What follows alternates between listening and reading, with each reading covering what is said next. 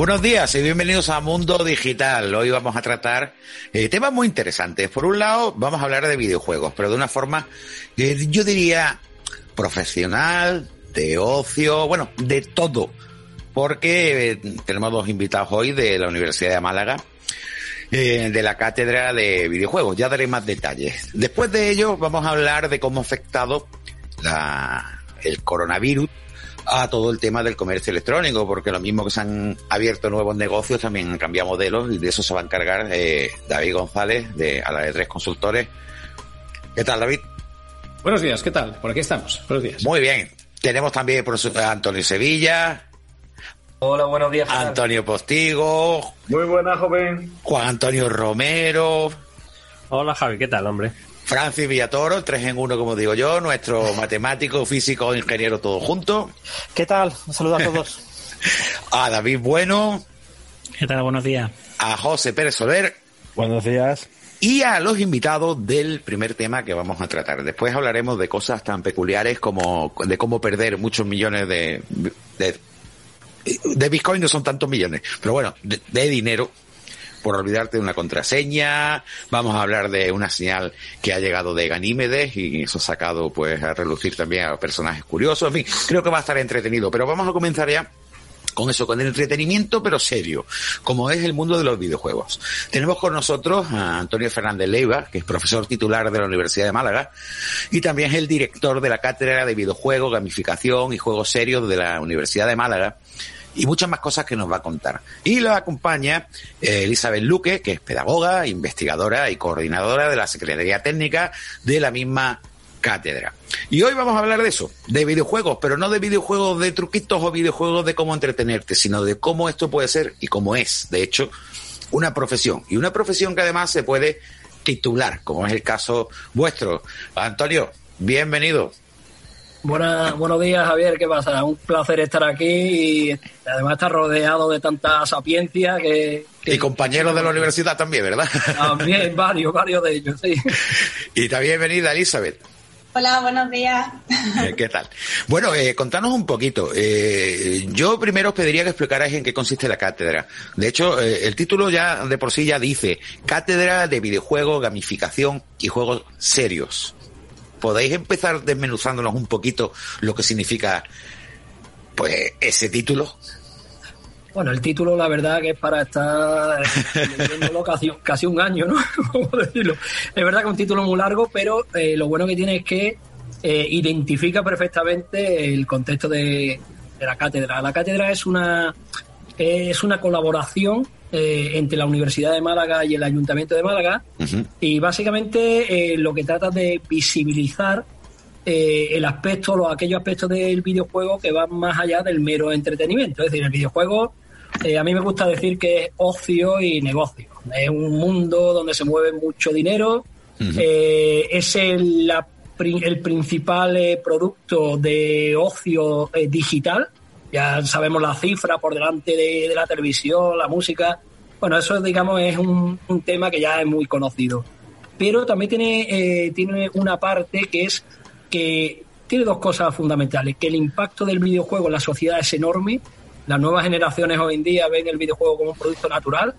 Y luego sí. también tiene otra, otra, otro tema muy importante que es que el videojuego eh, primero requiere para su construcción, para moverlo, etcétera, eh, una multidisciplinaridad en los perfiles de los profesionales, con lo cual está generando una industria enorme y además también se puede aplicar en campos eh, pues eh, totalmente eh, alejados del ocio, ¿no? Es decir, estamos viendo cómo el videojuego, se crean videojuegos eh, precisamente por el, el, poder de atracción que tienen para formar profesionales. Que eso sería eh, también la parte de gamificación, ¿no? Es decir, claro, de... es que eh, la gamificación, la diferencia entre gamificación y el juego serio es muy simple de entender. El juego uh -huh. serio es un videojuego que se crea, es un producto que se crea, que se juega, que el, hay un jugador que interactúa con él pero el principal objetivo de, de, ese videojuego no es tanto el entretenimiento, que sí, que, que, tiene que ser divertido, sino que va destinado a otro objetivo, que puede ser formar, eh, diseminar una idea,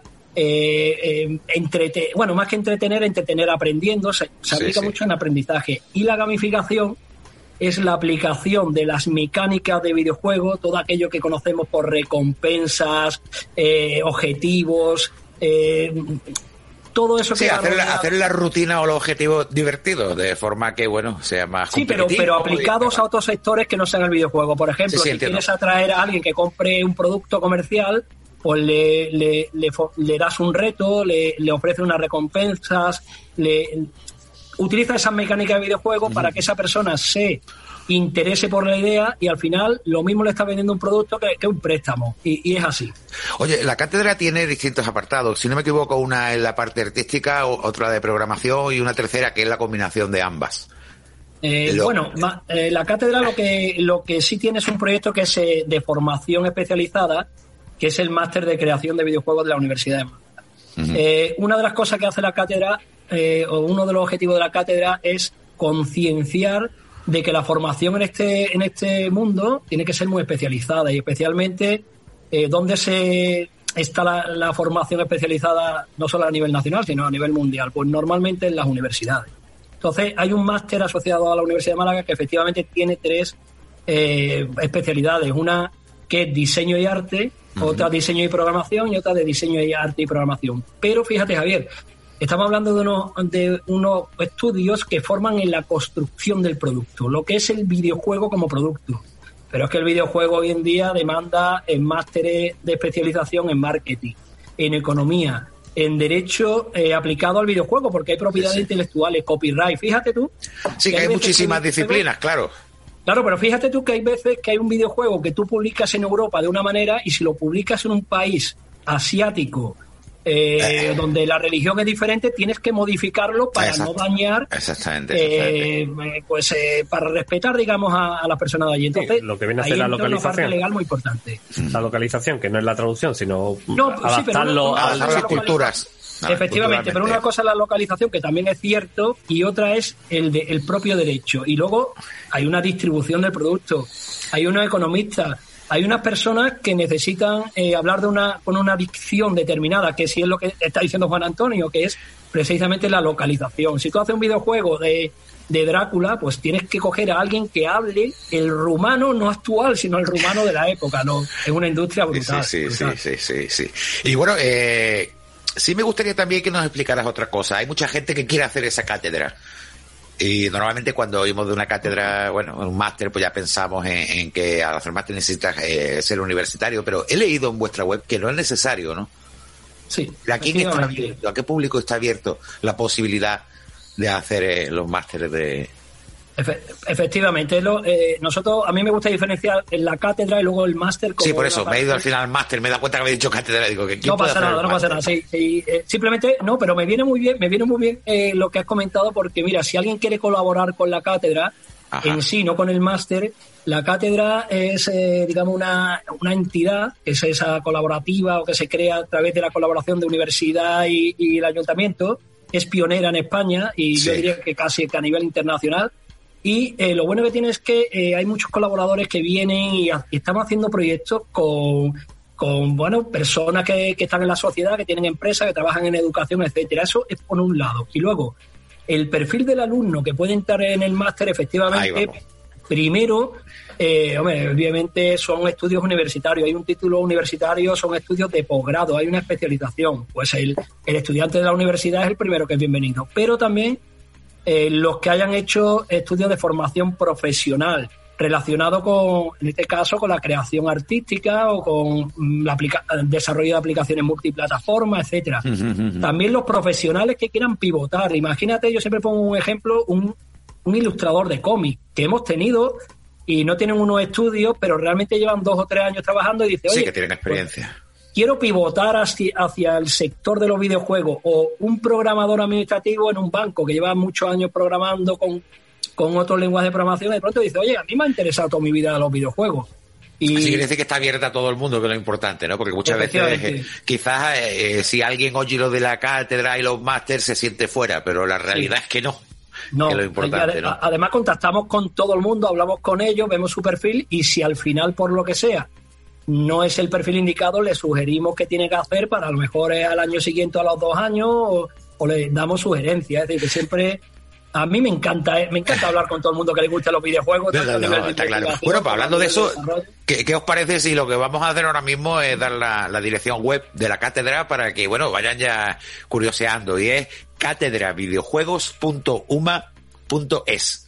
Esa es, Ahí esa- tienen toda la información, con lo cual eh, apúntenla de nuevo, catedravideojuegos.uma.es. Y sigamos hablando. Eh, también vosotros tenéis acuerdos con, con otros entes, ¿no? Como por ejemplo Ridivi.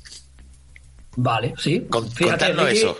Es que en Ridivi, bueno, ahora, ahora Elizabeth te, va, te puede explicar un poquito, porque Elizabeth está, está muy metida en ese proyecto, simplemente, y ya voy a dejar que Es un acrónimo para un nombre muy largo, ¿no? eh, este todavía es más largo que el otro. este es la Red Española de Excelencia de I más D más I y Ciencias en Videojuegos. O sea, Ridivi para los amigos, ¿no? Ahí queda eso, ahí queda eso. repítelo, No, repítelo en la Eh, La red española de excelencia de I más D más I y ciencias en videojuegos. Bueno. Y dicho esto, casi que parece un juego el que eh, le dijéramos, oye, mira, intenta mencionar esto porque yo porque llevo mucho tiempo y me, y- y- y me lo sé de memoria. Pero Bueno, vamos a darle paso a Elizabeth entonces, porque se nos va Elizabeth, el tiempo. explícate y- un poquito lo de la red, a ver si...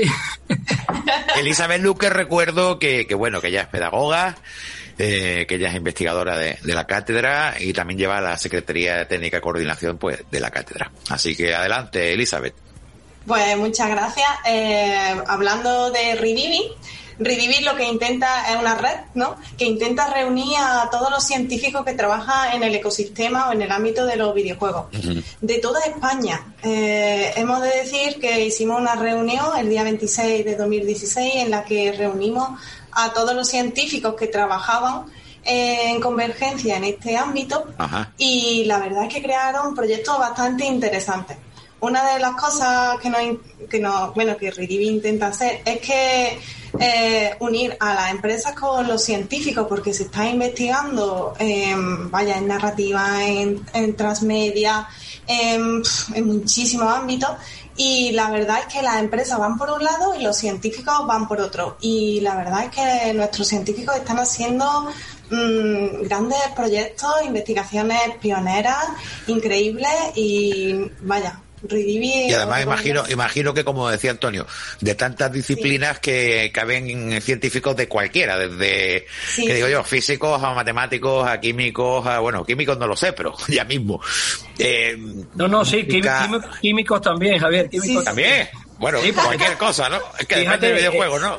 Un apunte, el año pasado, cuando hicimos la primera gala del videojuego en Málaga, eh, la Real Sociedad Española de Química precisamente dio un premio a, Ah, es verdad. que habían, que habían hecho A la tabla periódica. Eh, sí, porque era, que era el Ah, centenario. Era es, uno de que, es que eso fue los años en los que se hacía presencial. Que yo recuerdo que además eso fui y te hice la entrevista precisamente Sí. para la tele. Exactamente. Exactamente. Fue a la tabla periódica. Ahora que caigo. O sea, cualquier cosa. Químicos claro. también, si es que lo has O sea, todos, todos, músicos, eh, ilustradores, eh, lo que sea. Bueno, eh, vuelvo a repetir la dirección porque creo que, que ahí está toda la información resumida y siempre pueden contactar con vosotros a través de la web. Es cátedra de videojuegos.uma.es. Bueno, ¿alguna cosita más que queráis añadir? Eh, Aparte de que la gala fue hace una Fíjate- semana. Fíjate, yo aportando lo que ha dicho eh, Elizabeth, creo que uno de los proyectos más interesantes que presentamos, eh, que, hemos, eh, que hemos presentado, Sí. es lo que se llama el libro blanco español de la I más D más I Ciencia en Videojuegos. Porque fíjate, eh, la industria del, del videojuego, que va siempre a un ritmo vertiginoso, todos los años publica un informe que se llama el libro blanco del desarrollo español del videojuego, en el cual se ve el- la morfología, la estructura de toda industria en España. Entonces, pues hay datos curiosísimos. Y también, de alguna manera, se identifican las tendencias en la cual el- al año siguiente eh, los videojuegos van a, van a ser más exitosos o no. Por ejemplo, se puede decir, mira, pues los videojuegos de realidad virtual van a tener más éxito, hay tanta empresa trabajando, etc. Lo que nosotros hemos hecho eh, eh, con Elizabeth en el equipo y, y- y un equipo más amplio, a través de RIDIVI, de esta red de excelencia española, lo que hemos hecho es crear el homólogo, pero en la investigación. Y, y- y surgen unos datos. Eh, Alucinante, ¿no? Entre ellos lo que tú has nombrado, que trabajan abogados, físicos, químicos, matemáticos, lo que tú quieras mencionar. Cualquiera. pero luego también nos sirve porque con este libro blanco se lo estamos haciendo llegar a las asociaciones industriales, por decirlo de alguna manera, precisamente para crear colaboración entre la empresa y la, y la academia, que decimos, porque es la manera en la cual creemos que los proyectos van a estar eh, mejor y van a estar, van a tener más impacto en la sociedad. No sé si bueno. sabe quiere, quiere añadir algo ahí.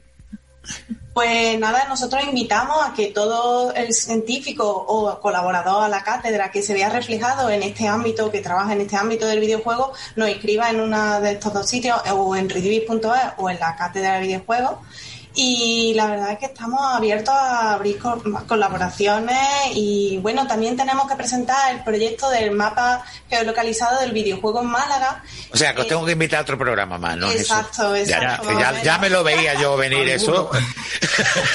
bueno, estáis invitados, si os parece, para el de la semana que viene, no, para el siguiente.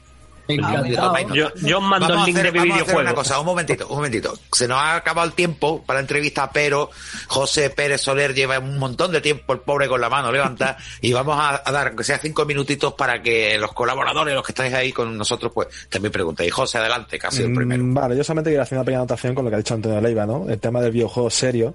Ha dicho que también puedes utilizarlo para enfocar un posible cliente o un comprador. Y quería poner un ejemplo muy bueno que ha sido estas navidades con Google, por ejemplo, que en su plataforma ha habilitado minijuegos y uno de ellos te enseñaba a programar. Era un juego. Entonces también el tema de enseñar a las personas a aprender cosas nuevas divirtiéndote, ¿no? Y tengo un ejemplo perfecto con Google. Efectivamente, es, así. Básicamente puedes aplicarlo a cualquier ámbito, ya digo, bien sea tema de, de motivación bien tema de aprendizaje, bien, bien porque quieras difundir una idea, que también hay videojuegos que, te, por ejemplo, se me ocurre un videojuego en el cual eh, quieras eh, decirle o comunicarle a la persona que en este escenario actual hay que guardar una separación social y que eso es importante. Esa, esa comunicación de ideas llega muy bien a través de mecánica de videojuegos y a través de, videojuegos. Ah, ¿Alguna preguntita más de los colaboradores? Javier, cualquier, cualquier día, y antes de que me pregunte, podríamos hablar algún día de, de videojuegos raros que haya aplicado a, contextos raros. A ver, y, estaríamos Una, una segunda oportunidad dentro de 15 días. Una muy rapidita. Hay un videojuego que tiene mucha fama ahora. Perdón. No, no, hay un videojuego que tiene, es, nada, es un videojuego que tiene mucha fama ahora, que es sobre la pandemia, pero tú juegas a crear una pandemia, es justo a crear una pandemia mundial y, y, la verdad que, hombre, acabar con la humanidad. Ay, como pato. Antonio, contigo. La mía es muy sencilla y aprovechando la visión de conjunto, de panorámica que tenemos. Sí, antes de eso, y enviarle un saludo a tu hija, a Nayara, que ha participado con esta cátedra en la gala de, de los videojuegos que fue hace una semana, en la segunda gala. Efectivamente. de que fíjate, está relacionado también Tony Postigo. Aquí ya vamos. Bueno, pero no solo la gala. Ana participó también en la propia redacción del libro blanco de la IMA de Magia y Ciencia Videojuegos y tiene un artículo. Eh, en ese libro blanco está ella con un artículo. Anda, papá Antonio Postigo estará orgulloso de tu hija, ¿no? Yo estoy orgullosísimo, pero a ella la habéis puesto roja ahora mismo, seguro. Su artículo es relacionado con el aprendizaje de idiomas, con videojuegos. Buenísimo. Antonio, ya, ya si se te cae una lagrimita nos hace feliz. Sí, sí. No sé, mi cámara no es muy buena, pero seguro que está cayendo un chorro de lágrimas. La, la, pregunta mía, y 20 segundillos solo. Eh, desde la visión de conjunto que vosotros tenéis del mundo del videojuego y el aprendizaje y, y todo el ecosistema, ¿pensáis que la sociedad, de forma general, aquí ha cambiado su imagen sobre el videojuego? Ya no es donde el niño pierde el tiempo, sino que es un método de aprendizaje y lo ha integrado en el día a día? Pues yo creo que sí. va a responder Elizabeth. Yo creo que sí, que bueno, desde mi punto de vista o experiencia, desde que entré en la cátedra y empecé, como soy pedagoga, yo me empecé a interesar por el mundo de los videojuegos y la educación, porque veía todo el auge que estaba viniendo. Y la verdad es que ha cambiado bastante. Ahora me contactan muchísimos más padres eh, de todo, bueno, de, con todo tipo de características que te puedes imaginar, pero en especial, por ejemplo, algunos con, con hijos con educación especial que se interesan mucho por el mundo de los videojuegos, ya tanto para el desarrollo de sus niños como para su profesionalización en un futuro porque tiene una acogida increíble como desarrolladores. Incluso también eh, cada vez veo que se están metiendo más mujeres, que a mí esto la verdad es que me gusta, me llega Y bueno, en, eh, en Ridivi tenemos un 42% de investigadoras, que eso es bastante. Bueno, pues eh, os damos las gracias por contarnos todo esto. Ya sabéis que estáis reinvitados para que terminemos de hablar de este tema, que sí, yo sé que con otro más tampoco terminamos, pero bueno, vamos poquito a poco y deciros que o bien podéis desconectar o bien podéis quedaros aquí en Mundo Digital y participar del resto del contenido. Vosotros. yo, yo, encantado de escuchar a los colaboradores aquí. Muy bien. Encantado de estar. Ahora viene la parte divertida. Cambiamos de tema, por lo tanto, ahora mismo.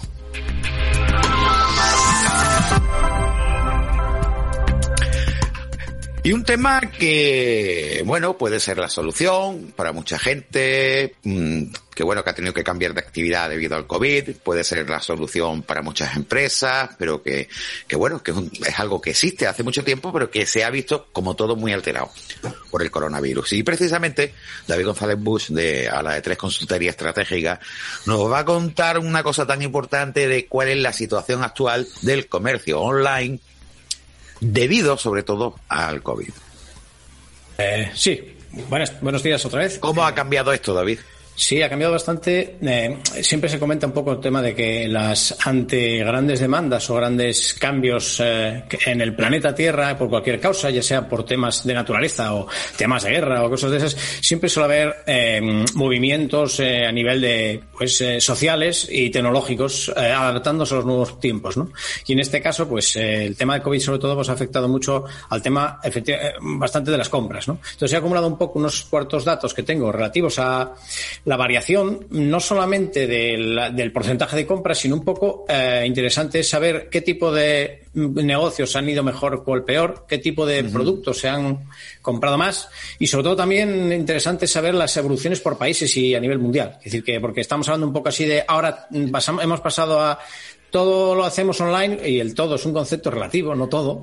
Exacto. Y ciertos sectores sí que es cierto que eh, tienden a, digitalizarse y bueno, yo te, casi siempre se ve que las cosas que van hacia adelante luego difícilmente eh, se abandonan, se compatibilizan quizás sí, eso sí, se compatibilizan con, con las anteriores algunas cosas, pero yo el otro día estaba en un foro y había una, una, una chica hablando allí y me hizo un poco gracia porque decía eh, bueno, no sé qué, este foro tal lo vamos a hacer en forma de videoconferencia y bueno, era un Zoom de estos, ¿no? Videoconferencia por el... Sí, como nosotros hacemos el programa a día de hoy, vamos. Eh, y decía ella, sí, pero era una persona que era un tema 100% comercial, ¿vale? No era un tema de divulgación. Eh, tampoco teníamos importancia al tema, pero el caso es que decía, bueno, al fin cuando pase esta pandemia ya, entonces empezaremos otra vez a hacer ya los eventos en persona como tiene que ser. Y el como tiene que ser no lo quise entender, que es como tiene que ser, que es que este no tiene que ser. Es decir, ya quería ir para atrás.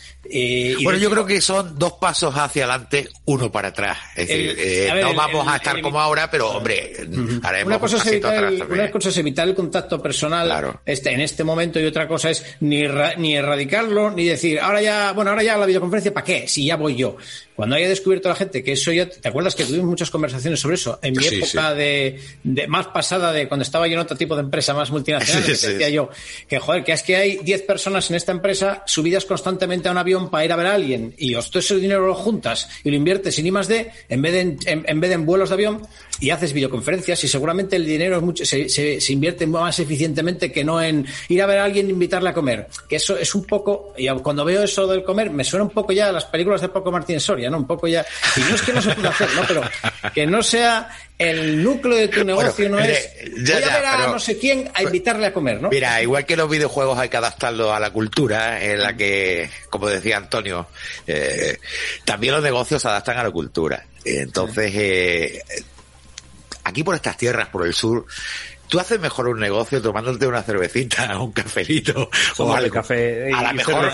Eso no quiere decir, eso no, quiere decir que sea más o menos productivo, evidentemente. sí, sí, no, pero yo lo que me refiero es que hay ciertos negocios que sí que es cierto que, que aporta el valor la reunión personal, ¿no? Pero si tú si te vas a comprar un micrófono, no creo que digas a un proveedor de micrófonos que vaya a verte a casa a enseñarte micrófonos. No, bien. Tú ves que lo bonito es cerrarlo en persona. Y sí, sí, para mí no, me da paliza, mándame un email y el folleto. Entonces. No, comprar no. Comprar yo, tú ves, comprar yo, eh, Ahí estoy más a favor de hacer el mix. Es decir, pero sí utilizando la parte online. Hay, ciertas cosas que sí, quiero decir, ciertas cosas, ¿vale? Que incluso en el futuro es posible que evolucionen hacia, hacia otras en las cuales no es que evitemos el contacto personal, pero que se puedan de alguna manera compatibilizar, ¿no? Pero lo del para adelante y el para atrás es un poco así como relativo, ¿no? Y quería comentaros un poco un, tema de, sobre todo, viniendo justamente a colación de este tema, sobre temas de un poco de resultados que, he captado en el mercado eh, sobre temas, ¿no? Por ejemplo, que el, el mayor sector, que todos sabemos que ha sido el mayor, el mayor afectado por todos, lógicamente, es el sector del turismo, ¿no? El turismo, no poder desplazarse, mm, no solamente a la hostelería, a la restauración, que hasta cierto modo es mm, abro un poco, permito hasta las 5, bueno, hasta las 5 vale, pero ya lo de cogerte un avión, irte a no sé dónde de vacaciones a tal, ya como que entre la barrera de los PCRs y todo ese tipo de cosas, ¿no? Entonces, ese tipo de cosas, por ejemplo, eh, están muy afectadas, ¿no? Sin embargo, ha habido algunas que han crecido bastante. Amazon. eh, perdón como Amazon, que habrá crecido un poquito. Ah, sí, eso vamos a hablar justamente. Sí, sí, eso vamos a hablar. Vamos a hablar justo de entre Amazon y, y Alibaba, y eso sí que es cierto. Que, por ejemplo, el, casi todo. el 33% de consumidores online eh, por ejemplo, eh, asegura que ha comprado más en alimentación.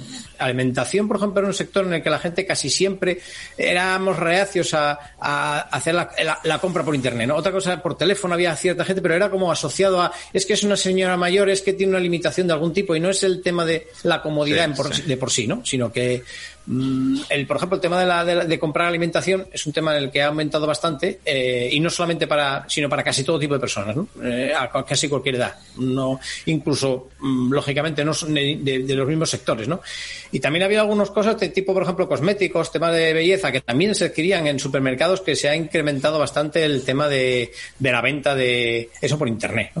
Mm, lo gracioso, lo que más contrasta es que en los sitios donde más, donde menos se ha incrementado, mm, dependiendo de cada país, ¿no? Por ejemplo, con muchos encierros, por ejemplo, por un poco, así un poco para que veáis qué, cosa más contrastante, es que, por ejemplo, Italia y España han crecido más que Alemania en compra online, en incremento.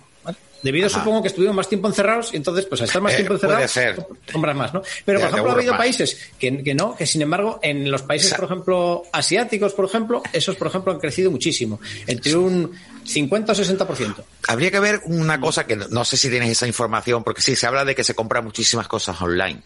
Y, quizás mezclando las dos cosas que tú has dicho, es decir, eh, oye, para comprar una cosa, un micrófono no, no, tengo por qué mm, estar físicamente, ¿no? Vale, pero este aumento se ha hecho también en consumo de productos muy baratos. Yo te pongo el ejemplo. Mm. Ese impulso de comprar cuando estás aburrido de, después de 15 días o 3 semanas encerrado en tu casa, al final tú dices, eh, me voy a gastar 10 euros y te has comprado tres cacharritos. Esto que te ha costado en AliExpress 2 euros, el otro que te ha costado 50 céntimos. ¿Ha aumentado esa parte o ha aumentado mm, también la de.? En cuanto a, mm, posicionamiento por precio, la verdad es que ah, podemos hacer un poco por tipos, de, por tipos de tienda. Eso sí, ¿vale? Por ejemplo, los que más han crecido, como te comentaba, en un 250% han sido los supermercados supermercados vendiendo. Otra cosa, luego veremos un poco en brevemente cómo venden, ¿vale? No la venta online, qué tipo de venta online hacen, pero los supermercados, por ejemplo, han subido mucho. El retail en tecnología también el telecom y media es lo que más ha subido. O sea que el 78% del retail en tecnología. Y la mayoría de la tecnología, es cierto que hay mucha tecnología, lógicamente, de low cost, pero también hay tecnología de cierto precio, ¿vale? Lo que pasa es que ya cuando metes en tecnología de una inversión muy potente, ahí mm, comprar por internet es más complicado porque necesitas saber muy bien exactamente lo que necesitas, ¿no? Es decir, sí, aquí se lo estás comprando, porque en, las plataformas como Amazon o AliExpress, el problema que tienes si compras algo caro y como empresa tienes que comprobar si el comprador tiene el IVA de España, aunque esté donde esté, porque si no luego es un follón, ¿eh? Yo he comprado así y, hay facturas que no he podido eh, declarar el IVA porque no tenían el, el IVA español. Si no vas a comprar un equipo además muy específico, en el que, porque yo, como sabes, yo unos años trabajé en temas de, de, ingeniería de plantas, en las cuales tú ponías maquinaria, pero realmente el diseño de la planta entera iba aparte. Entonces, claro, si tú sabías exactamente la especificación de la máquina, puedes comprarlo, pero cuando tienes que encajar algo en un proyecto ya es más difícil, ¿no? Es poco es, mm, como si dices, te voy a comprar una tarjeta, una, una ampliación de memoria RAM Ah, vale, cualquiera, no, la que encaje en mi equipo. Es un poco ya es, ah, cómprame una, pero ¿cuál? Eh, no, no, es tan, no es tan fácil comprarla si no sabes lo que necesitas comprar, ¿no? Y claro, si no interaccionas con nadie para preguntarle cuál es la que te encaja a ti, tú porque el del ordenador lo sabes. Pero si es una cosa que no sepas y no hay nadie a quien preguntar, o miras foros o no puedes comprarlo, no es tan eh, fácil. ¿eh? Por eso siempre sí que es cierto que tendemos más a comprar cosas más, más baratas. También se habrá revalorizado mucho el precio de la celulosa, ¿no? Porque con Eh, tanto eso- papel higiénico. Bueno, eh, eso es un, es un tema interesante, justamente el que me comentas, porque eh, también estadísticas sobre lo más buscado para comprar en, en- en- por los criterios de búsqueda y compra, ¿vale? Y justamente eso de uno de los criterios es que lo que más buscado está en Amazon, por ejemplo, el 51% eh, son productos electrónicos, ¿vale? Pero lo gracioso es que lo segundo más importante es artículos domésticos. Y las dos primeras palabras son freidora y papel higiénico. O sea, que para que Antonio que Postigo quería preguntarte algo. Como bien dice Juan Antonio, el papel higiénico es un factor importante. Está el segundo en tema de hogar, ¿eh? O sea, ¿de dónde compro? Sí. ¿Dónde? ¿Dónde? Es Y donde, está el trono de la casa, entonces normal. Antonio Postigo tenía algo también que preguntarte. Sí, eh, David, una, yo tengo una duda. ¿El cambio, el gran cambio ha venido de la parte de la empresa o de la parte del usuario? Porque Zoom, por ejemplo, ha pasado de 10 millones de, de usuarios únicos diarios a 300. Eso es multiplicar por 30 el uso de, la, de la plataforma. Sí. Eh, ¿El cambio, eh, la mentalidad dónde se ha producido? ¿En el usuario o en la empresa? Eh, depende del tipo de negocio, porque claro, el, el- el plazo que tienes tú de adaptación eh, no se puede hacer de un día para otro, ¿vale? Entonces, el- de- si alguien no tiene una, una, una, una plataforma online de comercialización, ¿vale? Es muy difícil de un día para otro montarla. Es complicado. Lo más fácil, fácil entre comillas, es ir a un, marketplace, no tener tú tu, tu propia implantación de tienda online. De hecho, a nivel estadístico, eh, prácticamente el que de hecho lo tengo por aquí, creo que cerca del 90% de la venta online en, Asia se hace a través de marketplaces. O sea, marketplaces, ¿sabe lo que son? Pues yo digo, por si alguien no lo sabe, no de, a lo mejor de los que estamos sí, pero alguien que lo escuche, pues es un poco, son plataformas tipo Amazon o tipo Alibaba, de ese tipo de, de- de plataformas en las que hay productos a la venta que son en una plataforma de un intermediario que no son. Entonces, entonces, implantarse ya es más fácil porque simplemente fácil. A ver, más rápido, en cuanto a te pones en contacto con ellos, digamos que negocias la subida de los productos, lo que es más difícil es implantar una venta online tuya propia, porque eso involucra no solamente en la tienda online, sino el sistema de facturación, sobre todo si es un sistema de facturación internacional, y la logística el transporte. Si de repente, ¿de dónde, si yo soy un supermercado pequeño y no tengo empresa de transporte, ¿de dónde saco de la noche a la mañana una empresa que me gestione transporte en toda la región, ¿no? O incluso, no digo a nivel nacional. Es más difícil de implantar. Entonces, mm, la- lo que es la evolución, de hecho, natural del, del mercado online, casi seguro que en el futuro va a estar casi todo colocado en marketplaces y no en tienda propia. en- página web propia de venta online. Entonces, la- eso iba evolucionando. Lo que pasa es que alguno le habrá pillado con el pie cambiado, con que no tenía nada, y le habrá costado muchísimo subirse al tren tan rápido, ¿no? Quizá ahora, ya un año más tarde, ya haya podido implantarse, ¿no? Pero, pero es más una demanda del, yo diría que es una más de una, de una demanda social en general de evolución, pero que el la pandemia lo ha acelerado, ¿vale? Pero que sí que es cierto que todas las, las acciones que hace una empresa consistente, todas están basadas en, que el mercado demande algo y tú aparezcas con una solución o igual o mejor que la que hay en el mercado. Si, no es cuestión de lanzar productos a ver qué pasa, sino todo lo contrario, es atender una demanda. Entonces, todo lo que sea atender una demanda, tú si estás hábil y tienes inteligencia de negocio y ves cómo van evolucionando todos estos parámetros y dices tú, mira, está creciendo este tipo de, voy a adaptarme antes de que de repente un día, mm, esto fue como muy acelerado en un año, lo que habría podido pasar en, en, siete, ocho años, o en cinco, ¿no? Pero es cierto que quien, siempre quien regula todas las condiciones de fundamento es el mercado, no son las empresas, ¿vale? Hay algunas, cuando tienen un monopolio, esas sí que realmente, mm, a pesar de todo, intentan a veces imponer sus condiciones. No, no te hablo de, de empresas de sistemas operativos, que sabemos que, cuáles son, pero sí que es cierto que cuando una empresa tiene un cierto ah, monopolio, intenta que los usuarios se adapten a su comodidad por algún motivo, ya sea por reducción de costes, ya sea porque, porque lo que, por lo que le parezca, por lo que me protege más que estos utilicen este programa de esta forma, que sea más difícil de duplicar, más difícil de competir, abro una barrera a otros, a otra gente que entre de alguna manera, ¿no? Pero generalmente el mercado es el que lo define, salvo que hay un monopolio, entonces ahí no tienes nada que hacer, muy difícil, ¿no? En países donde, por ejemplo, las, los principales proveedores son vínculos con el Estado, en el que el Estado fija las condiciones en las que tú, si quieres operar en ese país, tienes que entrar, ¿no? De hecho, hubo una empresa en Málaga, que no voy a decir el nombre, que se desesperó por entrar, una gran empresa malagueña que se desesperó por entrar en China y no era capaz. No era capaz, porque el número de distribuidores que había ahí, eh, digamos que eran valorados o validados por el gobierno y este proveedor, por algún motivo mm, desconocido para ellos, era imposible de validarlo, ¿vale? Y era un- es una empresa fuerte de Málaga, muy fuerte, ¿vale? Y no, fue, no era capaz de entrar. De hecho, hablé yo con ellos y tenían muchísimas dificultades para entrar. Eh, al final no sé si habrá conseguido entrar, pero les costó mucho ¿eh? entrar en los canales, que decir que depende del país, ¿vale? ¿Tenéis más preguntas para David? bueno, David, mira, yo, soy Antonio, te quería decir que yo tengo una impresión personal de que nos va a costar bastante volver a, al escenario que teníamos anteriormente, antes de todo esto del escenario actual de, COVID. Y Me da la impresión de que muchos de los que antes no comprábamos online, yo compraba de manera muy, eh, muy de vez en cuando, por decirlo de alguna manera, porque tenía eh, la inquietud de que, claro, tú vas a un negocio físicamente, hablas con el vendedor, eh, te, tú tocas lo que quieres comprar y luego si tienes que devolver o no te gusta o te lo has probado no te gusta, lo devuelves y te quedabas con la tranquilidad de que, bueno, si me han visto aquí, tengo la factura, la devolución es sencilla. Yo tenía la inquietud personal de que oye, es que claro, voy a, voy a pedir de manera online y ahora la devolución del producto, esto me va a dar una lata que no vea, y de pronto he descubierto que no, que es más fácil probablemente a veces devolverlo online que en persona. Y entonces, Tienes que dar menos explicaciones. Muchas claro, tengo que dar menos explicaciones. No me preguntan nada por qué usted lo devuelve. No, es que digo, lo devuelvo. Mm. ¿Y qué quiere? ¿El reintegro quiere, o quiere otro producto?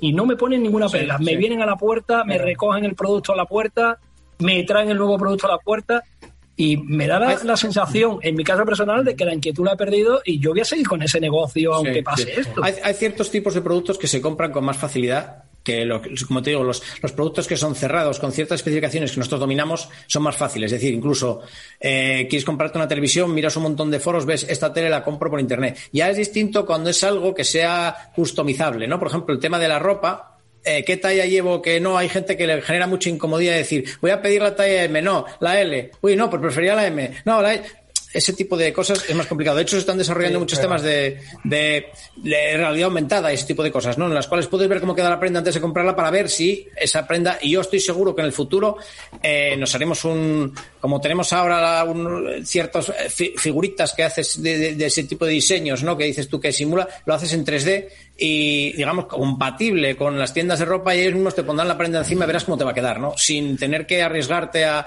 me vale, no me vale, mm, ese tipo de cosas. bueno, última, última pregunta de Antonio Sevilla para cambiar de temas, que tenemos muchas cosas por delante. Era simplemente un comentario a lo que estaban hablando tanto Antonio como David. Yo sí que he descubierto, igual que Antonio, que por ejemplo, con el tema de la ropa, que yo también tenía mucha reticencia, por, por eso, por no saber qué comprar, es que tú te pides la M y te pides la L te pruebas en tu casa la que te dé la gana y luego la otra vienen y te recogen la que no has querido y encima es cierto que no te piden ni una sola explicación, con lo cual te quedas muy, al menos yo que para mí era odioso ir de compra para comprar ropa, para mí era lo más tedioso que hay y ahora estoy comprando ropa que no necesito simplemente por la comodidad.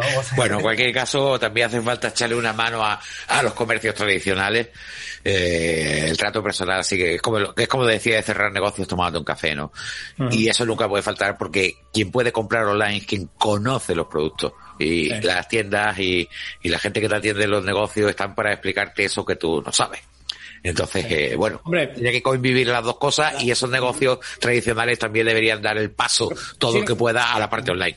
Lo que pasa es que sí, lo que pasa es que como sabes, por ejemplo, siempre hemos pensado, siempre había un poco de filosofía de compra de que la compra online era una B2C, o sea, una, de una empresa en particular. Justamente la que está creciendo más es la B2B.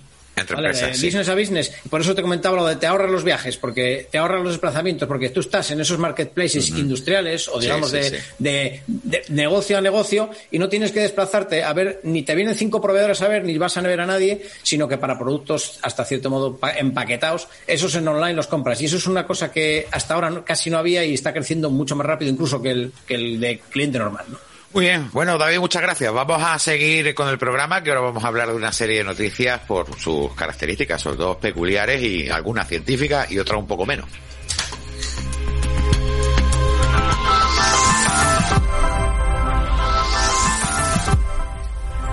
Y vamos a, vamos, vamos a empezar con una noticia que tiene una parte científica y una parte humorística. Me explico. Eh, no recuerdo cuántas semanas hace desde Ganímedes, que es un satélite eh, de Júpiter, ha llegado una señal, una señal que, bueno, eh, ha resultado no ser artificial, pero lo ha parecido. La gracia de ese asunto es que algunos que ya peinamos canas, nos podemos acordar perfectamente de Carlos Jesús. ¿Se acuerdan de Carlos Jesús? Que decían que iban a venir 13 millones de naves. Pues vamos a oírlo.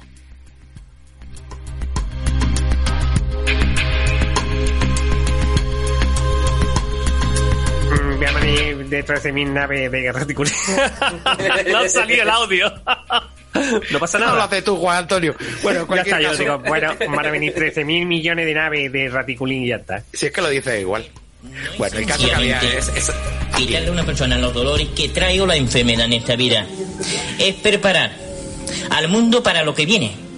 Ya que viene al mundo una evacuación mundial por extraterrestre al mundo vendrán, dentro de poco, 13 millones de naves de la, una confederación intergaláctica. ¿Ganímedes? De Ganímedes, de constelación Orión, de Raticulí, de Alfa, de Beta. Todo esto se está preparando ya. Bueno, esto perfectamente, esto perfectamente podemos oírlo en internet si lo buscamos, no, no habría mucho problema y se pueden reír un rato, pero la verdad es que sí que ha llegado una señal y va a ser nuestro científico de cabecera, Francis Villatoro, quien nos va a contar qué señal ha llegado que ha levantado tanto revuelo, entre comillas. Bueno, básicamente Ganímedes es la luna más grande del sistema solar, incluso más grande que el planeta Mercurio. Y eh, todas las lunas de Júpiter, sobre todo las más cercanas, eh, pierden materia, pierden, por ejemplo, electrones, que son eh, eh, llevados hacia la superficie de Júpiter fundamentalmente por los intensos campos magnéticos que tiene Júpiter. Entonces hay como un chorro de partículas desde cada una de las lunas, las lunas galileanas, hasta Júpiter. Bien, pues una sonda que está rodeando Júpiter de la NASA y que lo está estudiando, que se llama Juno, atravesó uno de estos chorros, el chorro entre eh, Ganimedes y Júpiter, y observó eh, no solo la señal que emiten estos electrones, porque estos electrones al acelerarse emiten, radian y radian en rayos, en, en este caso ondas de radio.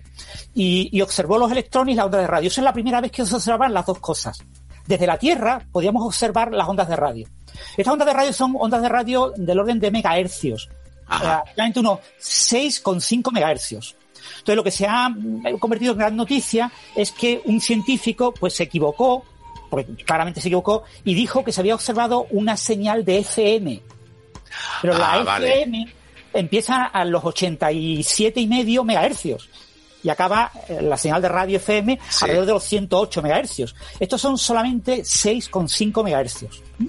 En cualquier caso, ese error pues ha generado un bastante eco mediático porque mucha gente ha interpretado de que podría ser una señal de alienígenas que vivieran en Bueno, aquí es que tú sabes que o sea, eso de que eh, puede ser alienígena eh, es cada 3x4, ¿no? ¿Te acuerdas Claro. de, del asteroide este o el cometa o lo que sea? ¿Cómo se llama? Con el nombre tan complicado que ya lo hablamos en un programa. O- o- exactamente, o Muamua. Bueno, ahora hay un científico que ha dicho que no, que no, que eso es artificial, un científico. Sí, ha sacado un libro, ha sacado un libro que Ah, libro. está- es un, un investigador muy famoso de la Universidad de Harvard, pero también tiene una parte en la que de vez en cuando escribe artículos más o menos eh, porque también está financiado por eh, un eh, gran millonario ruso que tiene una, una organización que se llama el, el Breakthrough que financia varios proyectos y entonces está financiando, quiere financiar eh, también con Zuckerberg y con varios grandes millonarios, eh, velas solares hacia la estrella más cercana. Ah, sí, sí, sí, sí. sí, Entonces, sí. este científico lidera esa investigación en velas solares. Y entonces, una de sus hipótesis es que Oumuamua aparenta ser un eh, cometa interestelar, pero en realidad es una vela solar. Y que esa vela Correcto. solar porta una nave con alienígenas. Sí, la verdad que es que está la cosa un poquito complicada. Ahora después hablaremos de otro tema también tipo conspiratorio, pero antes vamos a hablar con José Pérez Soler, que lo hemos tenido calladito ahí mucho tiempo, que además incluso ni lo hemos presentado al principio, ni él, ni a José Abril, con eso de las prisas, porque José, eh, se ha descubierto un bug de Windows 10 que pone los pelos de punta, ¿no? Pues sí. Resulta que se ve que introduce una línea de comandos, ¿vale? Que no la voy a decir, pero de todos modos se puede. No, no lo digas porque solo comprobarlo. Sí. Eh, está en el, en el artículo subido de la página web, ¿vale? Pero resulta que introduciendo este comando, que es un comando muy sencillito, eh, de alguna manera se accede a la lista de directorios del, que contienen, eh, bueno, Windows, sobre todo las particiones que están hechas en NFTS, ¿vale?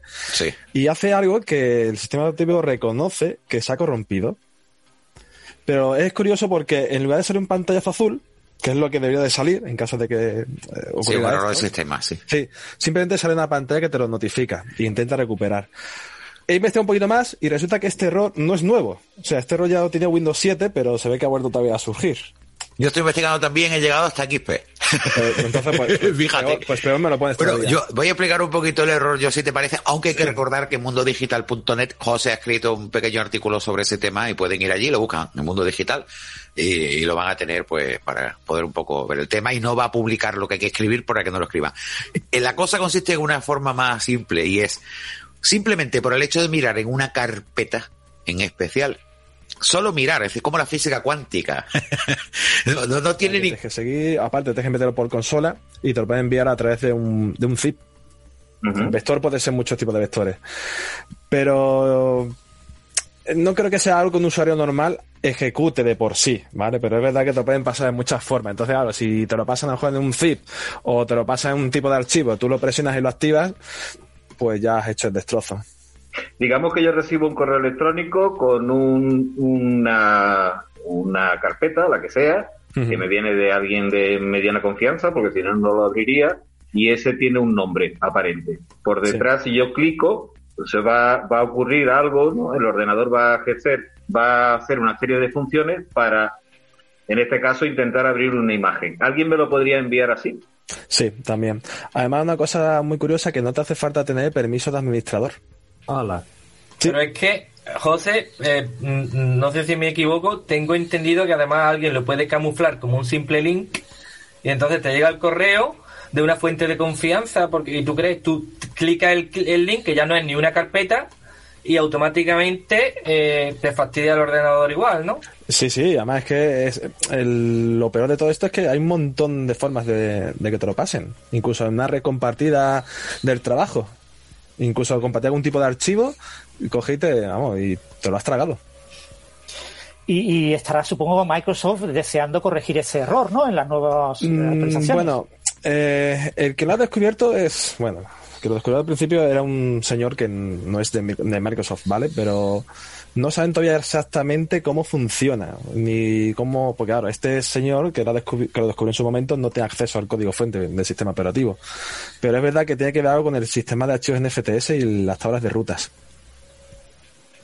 Pero una, una pregunta, si como ha dicho Javier antes, esto lleva desde Windows XP, ¿es siempre el mismo bug? Es decir, ¿no han sido capaces de corregirlo hasta ahora o es que va apareciendo sistemáticamente cada vez que ellos hacen un sistema operativo?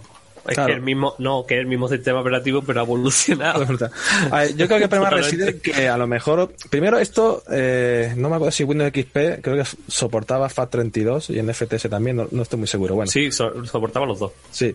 Esto funciona solamente en FTS y es verdad que muchas veces pues Microsoft no desarrolla un sistema operativo completamente nuevo, sino que toma una base anterior ya y trabaja sobre eso, como en el caso de Windows 10 que viene del 7 también, ¿no? Entonces, claro, si no han parcheado ese bug, pues sigues arrastrando el mismo problema.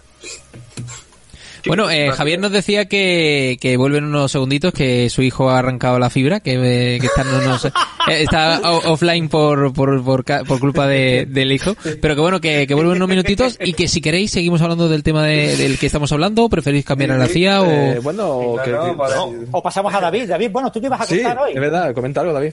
Mm.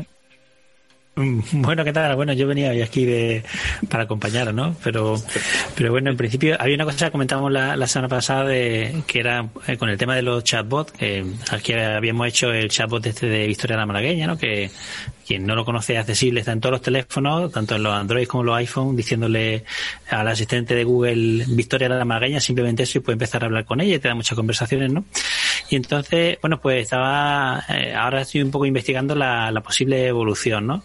Y, y, la, y el paso siguiente va un poco en la línea que ahí engancho muy bien con, con Antonio y, y, en la universidad, pues yo creo que vamos a echar eh, buenos ratos con esto, y es avanzar en la, en la interfaz humana, ¿no? Es decir, estamos muy acostumbrados, ya hemos pasado de, de los chatbots que sean solo texto, tipo WhatsApp, con el, con el Android que tú puedes hablar con ellos, y, y el paso siguiente, pues bueno, es que tú estés hablando como si fuera con, con una persona. Bueno, ya he vuelto. vuelto. Ha sido un pequeño problema técnico. Digo pequeño porque es que mi hijo pequeñito, el de 16 meses, se ha metido debajo del mueble, ha llegado donde está la fibra óptica y ha dicho voy a apagarlo. Así que bueno, ya he vuelto. Ya sabía que seguíais el programa, con lo cual seguí, seguí. Sí, bueno, está... que te había ido a Ganímedes. Pues casi. Él es más de Raticulín, sí. Raticulín.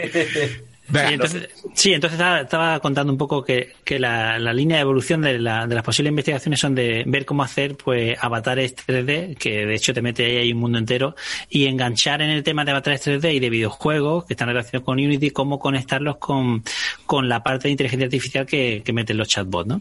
Entonces, bueno, pues en esa cosita estamos trabajando. Yo creo que con la ayuda de, de Antonio y los compañeros podremos hacer cosas chulas. Ya tengo hecho algún prototipo pequeño que ahora lo comparto para que lo veáis. ¿Y hacéis vosotros el modelado 3D de, de, los avatares y demás? ¿o cómo se... Bueno, estoy jugando con eso. De hecho, estaba pensando en hacer una foto y hacer un modelo 3D a cada uno de. Vamos, sí, yo, yo, hago 3D. Ah, bueno, vale. Bueno, eh, eh, sé que quedan más temas que tratar. Estoy esperando que José, que, ah, nos quedan 10 minutos de programa, pero me gustaría hablar también de la CIA. Y va a ser otra vez José Pérez Soler quien nos va a hablar, porque ha escrito otro pequeño articulito con acceso a esos archivos. Parece ser, José, que la CIA ha decidido soltar ahí todo sobre los platillos volantes, ¿no? Sí, y además lo más curioso de todo es que lo tiene a la venta en soporte CD. ¿Cómo, cómo? Que está a la venta en soporte CD. Además. Ah, sí, si no te lo quieres descargar, te mandan un CD, lo puedes comprar, que antiguo. Sí, y ¿has visto? Pues bueno, lo han hecho así, bueno, para sacar dinero. Bueno, bueno cuéntanos la noticia desde el principio. Sí, bueno, básicamente, pues, hacía lleva tiempo descatalogando este tipo de documentación, pero bueno, hace poco ha descatalogado un, una cantidad considerable, ¿no? Y resulta además que una página americana que está, me metí en el tema este de la conspiración, que se llama Black Bolt, si no recuerdo mal, pues ha compartido todos estos archivos de forma gratuita. ¿Vale? En una página web, la suya, en la que podemos descargarlo en formato original escaneado o ya en formato procesado con el que podemos hacer búsqueda de cosas en concreto. Pero tú le has hecho un vistazo a los documentos. Yo me lo he descargado, pero es que son tantos. Yo empecé a leer unos pocos. Mm, ¿Y qué tal? no sé, ahí aparece mucho la palabra de, bueno, en inglés de, de UFO, ¿no? UFO, ¿no? Es decir, de militares y todo esto. Yo no sé. Mmm, es curioso que lo hayan soltado ahora mismo toda esta información, ¿no? Para entretener. Sí, bueno. Trump también ha tenido que ver un poco ahí con eso, ¿no? Trump ha sido muy pesado con ese tema de la, descatalogado ese tipo de documentación. Y bueno, al final ha tenido resultados ya casi al final de su mandato, pero bueno. Pero, pero Trump ha soltado esa información y sin embargo la clave del wifi no se la ha dado a Biden todavía. No, no, no, sí se la va a dar. que resete el router. el router. bueno, hablando de clave, eh, Juan Antonio, no veas, ¿no? Qué disgusto tiene el hombre este. ¿Cómo se llama? ¿Os acordáis del nombre del programador este que hizo un vídeo sobre cómo... Thomas? Exactamente. Este, eh, un programador que hizo un vídeo sobre precisamente lo que era Bitcoin en 2011 y le pagaron, le pagaron en Bitcoin 7006 Bitcoin. 7002. Son 7002 Bitcoin. Lo guardó en un ordenador y ¿qué le ha pasado, Juan Antonio?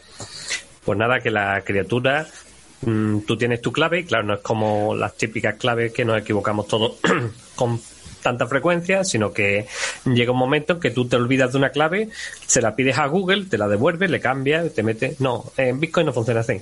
Te tienes que acordar sí o sí, tienes ocho intentos. Eso va encriptado, ¿vale?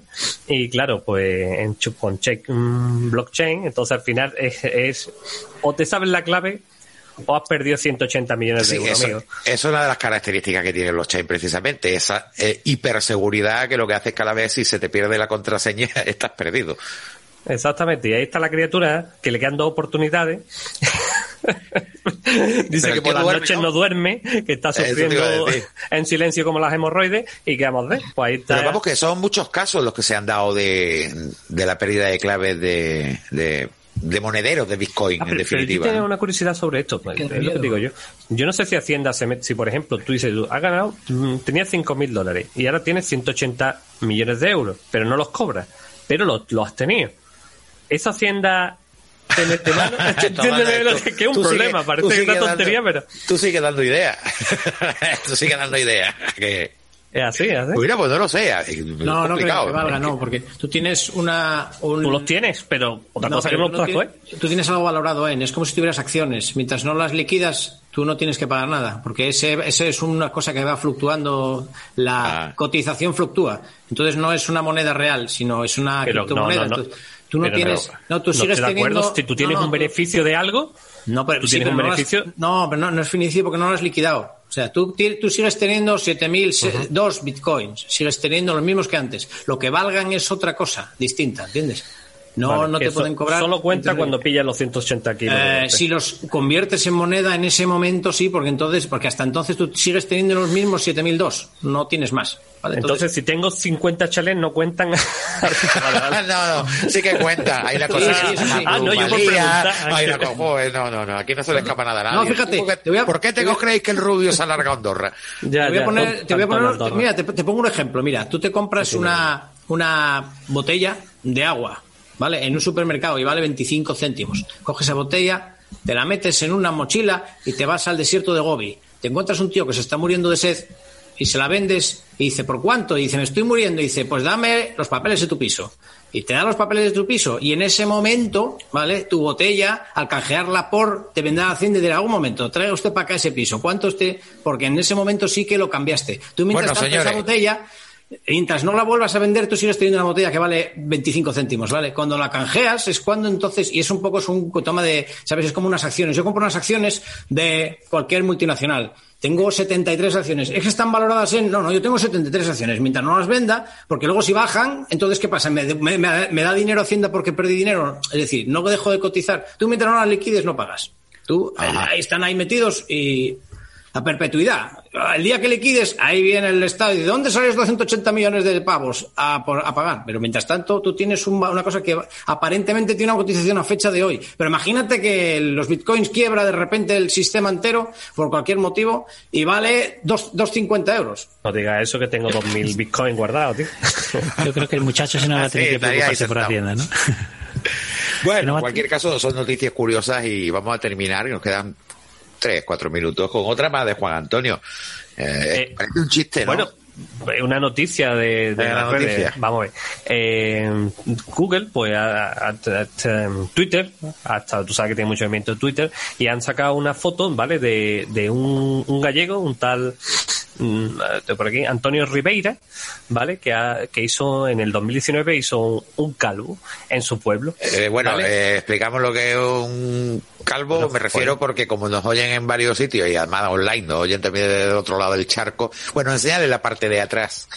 Sí, es, enseñar el ojete, eh, el ojo de Sauron. Entonces, el, lo que esta criatura, pues, pues la señal por las redes y demás y ha tenido mucha repercusión y demás hasta que Google ha cogido y la y la y la ha baneado no la, ha baneado la cuenta sino ha pixelado la, la fotografía lo, lo, más lo que a mí lo realmente me llama la atención de esta cuenta de esta noticia es que lo, lo ocurrido ha sido en el pueblo de Ash Ponte As, as, ponte nuevo, vaya. Es curioso que las cosas todas tienen un hilo donde hilar. Bueno, la, la, gracia es que Google, eh, Google Maps, Google Earth, Google Street View, eh, pixela matrículas, caras y demás, pero esto está un montón de años ahí, desde el 2000, ¿qué? Del 2019 de 2019. Que el hombre lo vio venir por la carretera ya. Y, dijo, aquí viene el platillo volante y, y lo han pixelado, Y lo han pixelado ahora. Bueno. Javier, es que no era fácil reconocerlo. No, no, ese no era como Quevedo, ¿no? Claro, no se le reconocía bien Bueno, pues muchísimas gracias porque se nos ha agotado el tiempo ya, si no me equivoco. Eh, quedan tres minutos, lo justito, pues para darle las gracias a Antonio José Fernández Leiva, de la Cátedra de Videojuegos de, la Universidad de Málaga, así como a Elizabeth Luque. Muchísimas gracias, estáis reinvitados para terminar de hablar del tema o, para no, seguir. No, pasa muy bien. Pues de eso se trata. Eh, bueno, darle las gracias también a, David, que hoy ha estado especialmente eh, informativo, nos ha contado muchas cosas, hasta está hablando de Hacienda al final. Todo, de todo. De todo, Juan Antonio, Francis, eh, Antonio Sevilla, eh, David Bueno, Antonio Postigo, eh, José Pérez Soler y a todos ustedes. Bueno, la semana que viene, a la misma hora, y bueno, vamos a seguir hablando de temas tecnológicos. Ah, por cierto, se me iba a olvidar. Recordarles que si quieren poner una VPN. bueno, broma aparte, ya saben que NordVPN, que tuvimos la entrevista la semana pasada, si ponen el código de radio, pues ahí van a tener un 70% de descuento y muy gratuito. Ya lo he dicho para no quedar mal. Así que bueno, pues muchísimas gracias a José Abril también, que está ahí detrás de los mandos. Y nos vemos la semana que viene.